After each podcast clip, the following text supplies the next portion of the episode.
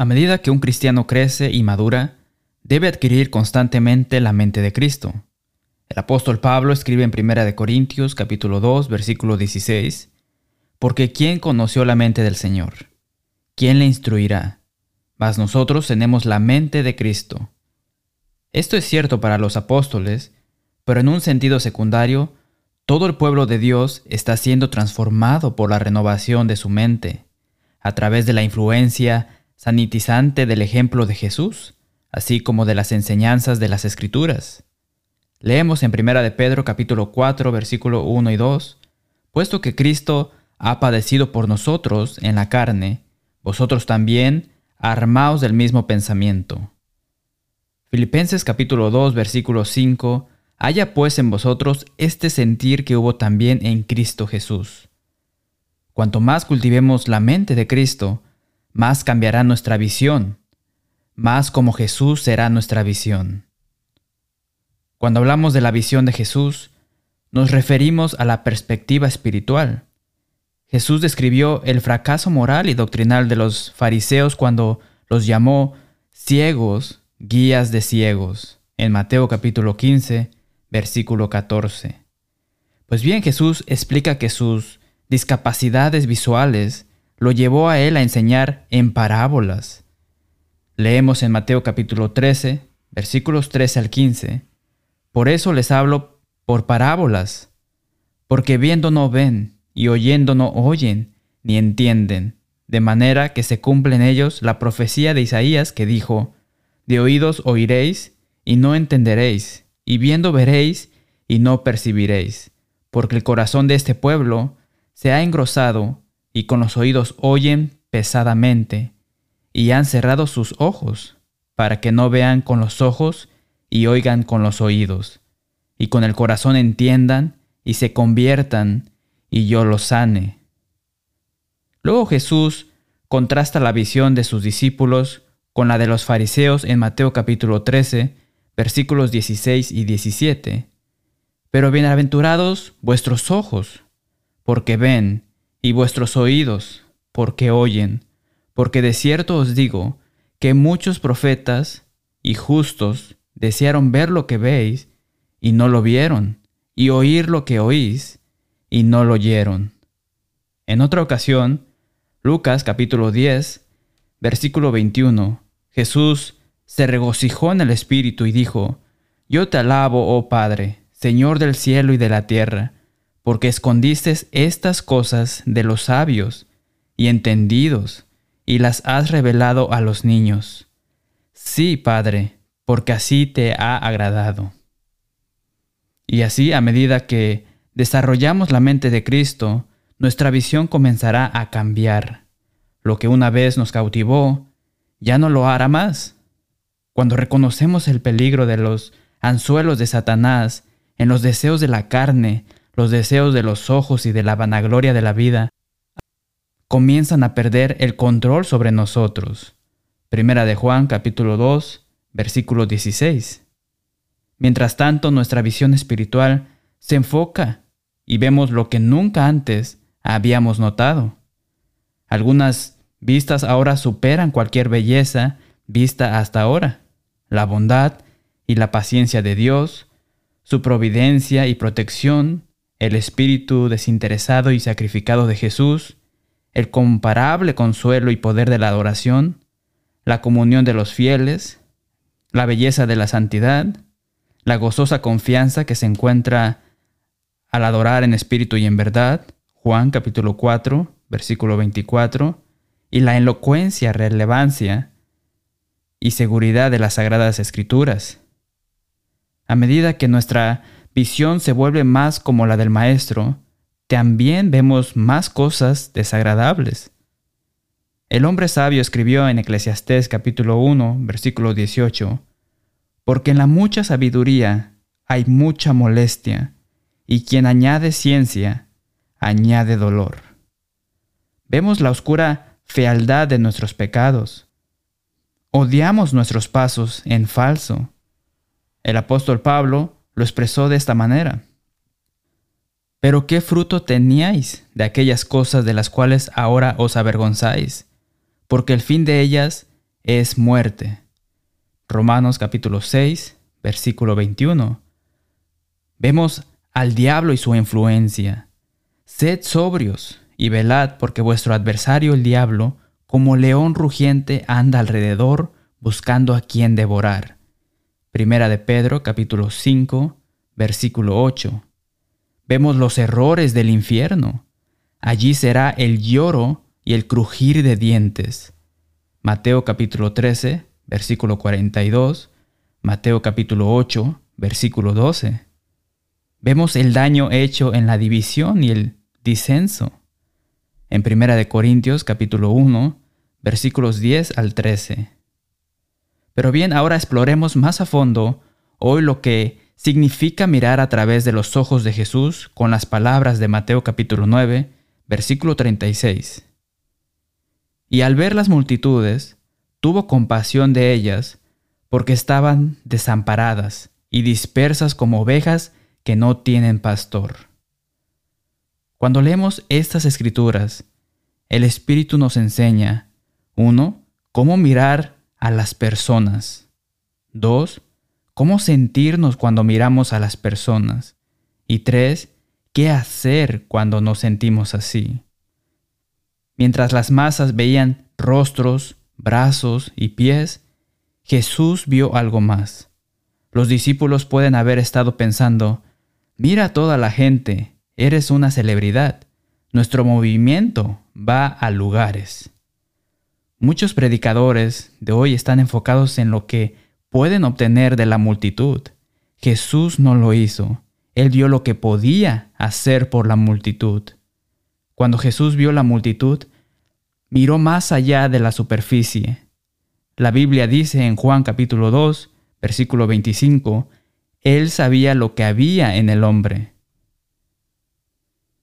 La vista era a veces abrumadora. Leemos en Lucas capítulo 19, versículo 41, y cuando llegó cerca de la ciudad, al verla, lloró sobre ella. Mientras otros veían el templo, los edificios, las casas y los cuerpos, Jesús miraba los corazones. Qué refrescante en un mundo donde incluso las personas religiosas pueden ser indiferentes hacia sus semejantes. Muchas personas caminan con anteojeras para no ser molestados por los o las dificultades de los demás. ¿Qué pudo ver Jesús que nadie más pudo. Y al ver las multitudes, tuvo compasión de ellas, porque estaban desamparadas y dispersas como ovejas que no tienen pastor. McLaren dice que Jesús vio una multitud agotada, cansada y descontrolada, y la vista le hiere los ojos y le hiere el corazón. Mike Criswell escribe en el comentario Contender por la Fe que la palabra cansado o agobiado significa literalmente haber sido desollado o tener la piel desgarrada. Esta condición podría ser el resultado de ovejas dispersas por senderos y rocas afiladas o de ser destrozadas por las fieras. Criswell agrega que la palabra dispersas significa estar echados o postrados en el suelo, indefensos y exhaustos por las heridas mortales. Es una palabra que se usa para referirse a los cadáveres que yacen en el suelo. Israel tenía pastores espirituales, pero estaban ausentes sin permiso. Seguramente Jesús pensó en la amarga acusación del profeta Ezequiel en el capítulo 34, versículo 2 al 6 y en el versículo 10. Hay de los pastores de Israel que se apacientan a sí mismos, coméis la grosura y os vestís de la lana. La engordada degolláis, mas no apacentáis a las ovejas. No fortalecisteis las débiles, ni curasteis las enfermas. No vendasteis la perniquebrada, no volvisteis al redir la descarriada, ni buscasteis la perdida, sino que os habéis enseñoreado de ellas con la dureza y con la violencia, y andan errantes por falta de pastor, y son presa de todas las fieras del campo, y se han dispersado, anduvieron perdidas mis ovejas por todos los montes, y en todo collado alto, y en toda la faz de la tierra fueron esparcidas mis ovejas, y no hubo quien las buscase. Así ha dicho Jehová el Señor, He aquí yo estoy contra los pastores, y demandaré mis ovejas de su mano, y les haré dejar de apacentar las ovejas, ni los pastores se apacentarán más a sí mismos, pues yo libraré mis ovejas de sus bocas, y no les serán más por comida. Esto trae luz a la súplica de Jesús a Pedro, de pastorear mis ovejas, y apacienta mis ovejas. Juan capítulo 21, versículos 15 al 17, y la importancia de un liderazgo solidario. No leemos nada aquí de los discípulos siendo movidos por la compasión, solo Jesús. La visión de Jesús fue una función de la profundidad de su conocimiento combinado con su tierno corazón. Nosotros vemos lo que hay en la superficie, no queremos que nos molesten, tenemos nuestros propios problemas. Jesús nos enseña a mirar más acerca las cargas físicas y espirituales del hombre. ¿Y el hombre puede? Incluso los hombres mundanos ven debajo de la superficie. El difunto John Daniel Jones habla de Jerjes, revisando a sus tropas antes de que cruzaran el, el Esponto para invadir Grecia. Mientras marchaban en regimientos y batallones aparentemente interminables, el primer sentimiento del monarca fue uno de crecimiento de gran orgullo. En estos innumerables miles de soldados vio la evidencia y la expresión de un poder inconmensurable. Entonces otro sentimiento se apoderó de él, recordó que todas estas multitudes dentro de cien años no quedaría ni uno, y Jerjes en su trono estalló en lágrimas. Había visto a sus multitudes no solo en la pompa de su poder, sino como presa de la muerte. Jesús pregunta, ¿ves lo que yo veo? En una multitud de cualquier tamaño, algunos soportan dificultades domésticas, abuso físico y verbal, abandono, algunos enfrentan desempleo y crisis financieras, otros padecen una enfermedad terminal, otros lloran por los recién fallecidos, aún otros están al borde de la muerte. Piénselo, todos somos terminales. Hebreos capítulo 9, versículos 27 y 28, y de la manera que está establecido para los hombres, que mueran una sola vez, y después de esto el juicio. Así también Cristo fue ofrecido una sola vez para llevar los pecados de muchos. Cuando Jesús sanó al ciego en Bethsaida, le preguntó si veía algo. Leemos en Marcos capítulo 8, versículo 24. Él mirando dijo, Veo los hombres como árboles, pero los veo que andan. Podía ver formas moviéndose, pero las vio como árboles, no como hombres. Marcos capítulo 8, versículo 25 Luego le puso otra vez las manos sobre los ojos y le hizo que mirase. Y fue restablecido y vio de lejos y claramente a todos. Lo que sucedió aquí físicamente es lo que debe suceder espiritualmente. Vemos a las personas como poco más que seres móviles con forma de árbol. Vemos robots en carne humana Interactuamos con ellos solo para satisfacer nuestras necesidades y deseos terrenales. Intercambiamos cortesías vacías y seguimos adelante. No Jesús. Jesús simpatizó y empatizó incluso con las masas reunidas. Sintió el dolor de los demás. Se permitió cargar con la difícil situación de quienes lo rodeaban. Jesús vio qué realmente había allí sabía las necesidades, él conocía las heridas, conocía el vacío, conocía las deficiencias, él conocía el pecado, conocía su culpa deprimida, conocía las máscaras, el encubrimiento.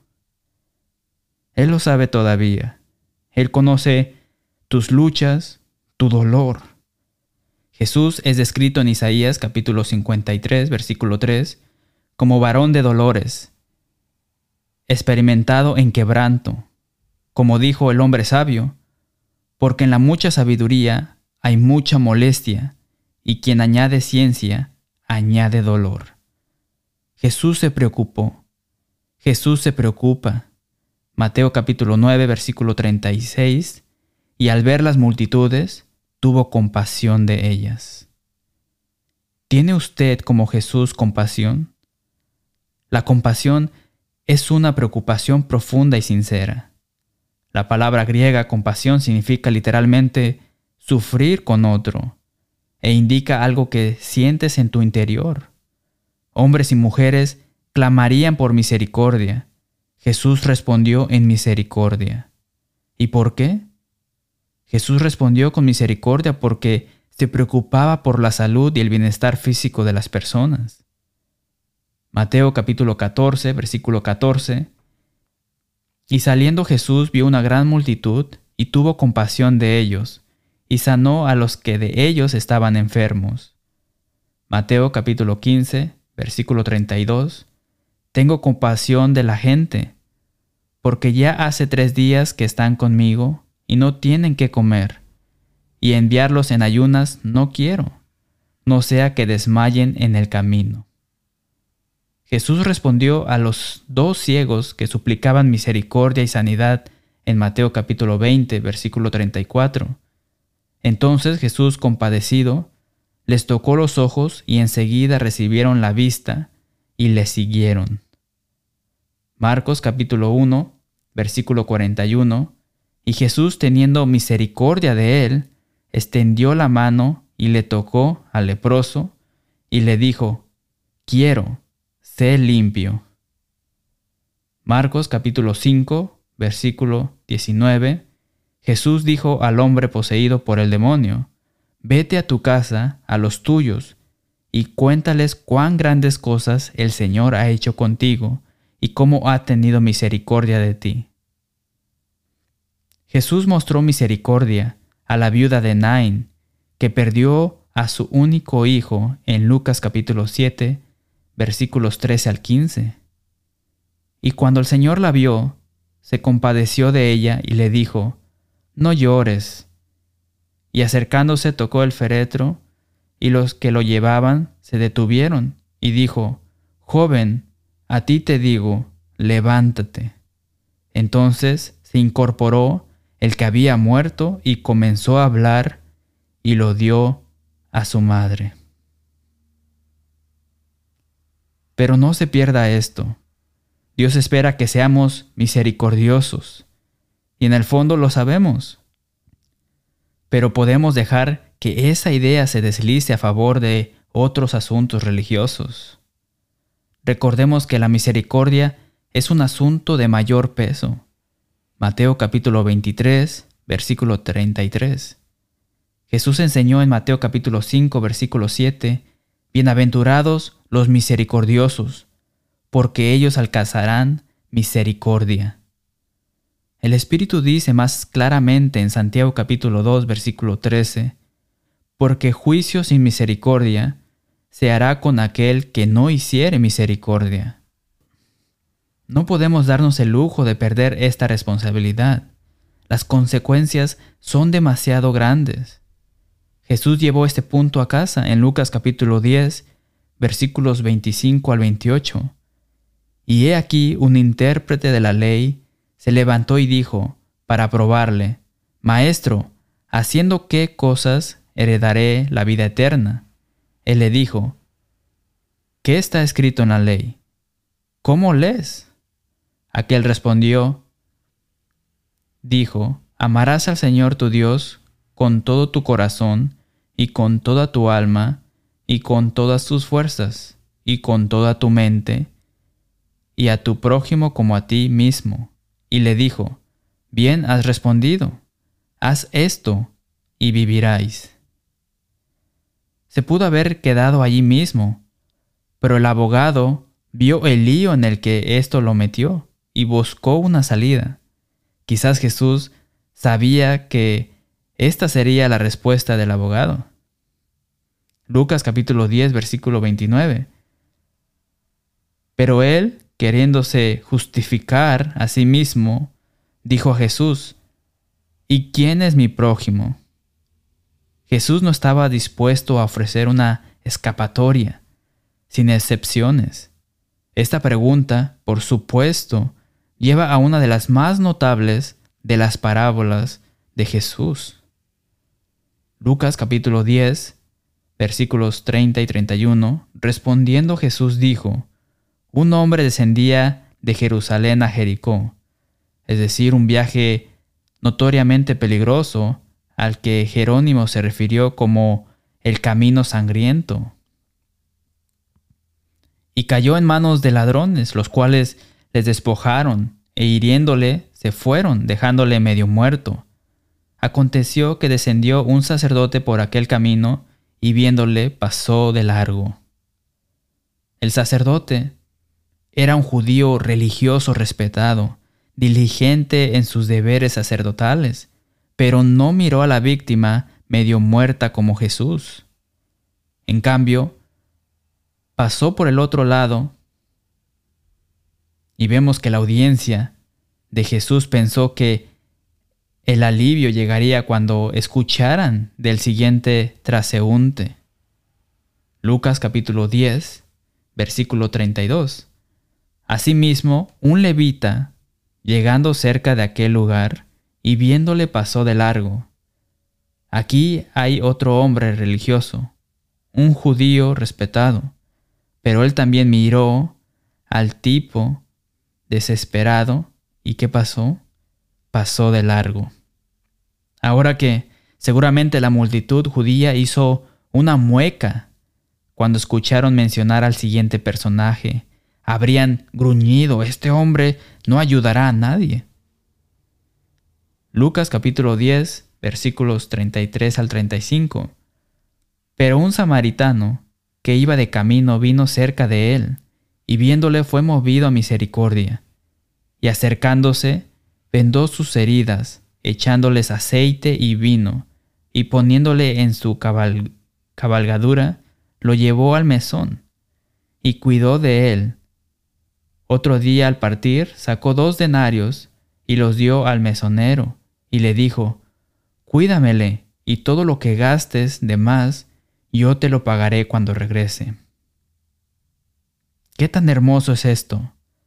Ahora, la línea final en Lucas capítulo 10, versículos 36 y 37, dicen, ¿quién pues de estos tres te parece que fue el prójimo del que cayó en manos de los ladrones? Él dijo, el que usó de misericordia con él. Entonces Jesús le dijo, ve y haz tú lo mismo. Nuestro texto que destaca la compasión de Cristo, motiva al cristiano a ir más allá de sí mismo para mirar más profundamente a las masas que lo rodean, simpatizando, empatizando con su prójimo. Si usted no es cristiano, comprenda que Jesús conoce sus problemas y siente su dolor. El Señor quiere ser su pastor. Usted necesita su ayuda y cuidado. Él anhela tomarle en sus brazos y en su redil. Venga Jesús hoy. Quédese con nosotros después de nuestro himno para saber cómo puede obtener una copia de este mensaje. Estamos contentos de que se haya unido a nosotros esta mañana. Espero que vea el programa todos los días del Señor y adore en una de las congregaciones que se encuentran en breve. Solicite una copia gratuita del número 1343, La compasión de Cristo nuestro estudio bíblico gratuito por correo o el folleto La sangre del cordero. Visite letthebiblespeak.com para ver videos, escuchar podcast y leer transcripciones de cientos de sermones. Vaya a la página de nuestro grupo en Facebook para un pensamiento diario de las Escrituras. Cerramos con las palabras del apóstol Pablo cuando él emitió en Romanos capítulo 16, versículo 16, os saludan todas las iglesias de Cristo. Hasta la próxima semana y que Dios les bendiga. ¿Está buscando la verdad de la palabra de Dios y tiene un deseo sincero de aprender acerca de la Biblia? ¿Quiere saber lo que dice la Biblia acerca de la salvación y acerca de Cristo y acerca de su iglesia? Si está buscando una conversación basada en la Biblia sobre estos temas y muchos otros, acepte esta invitación para explorar Let the Bible Speak y luego contáctenos para estudios adicionales. Somos miembros de la Iglesia de Cristo, como se encuentra en el Nuevo Testamento, no somos miembros de una denominación u organización religiosa terrenal. Somos una hermandad de creyentes unidos por un vínculo común, Jesucristo. Tratamos de vivir y adorar siguiendo los patrones que se encuentran únicamente en el Nuevo Testamento. Para manuscritos de otros sermones, por favor visite www.letthebiblespeak.com.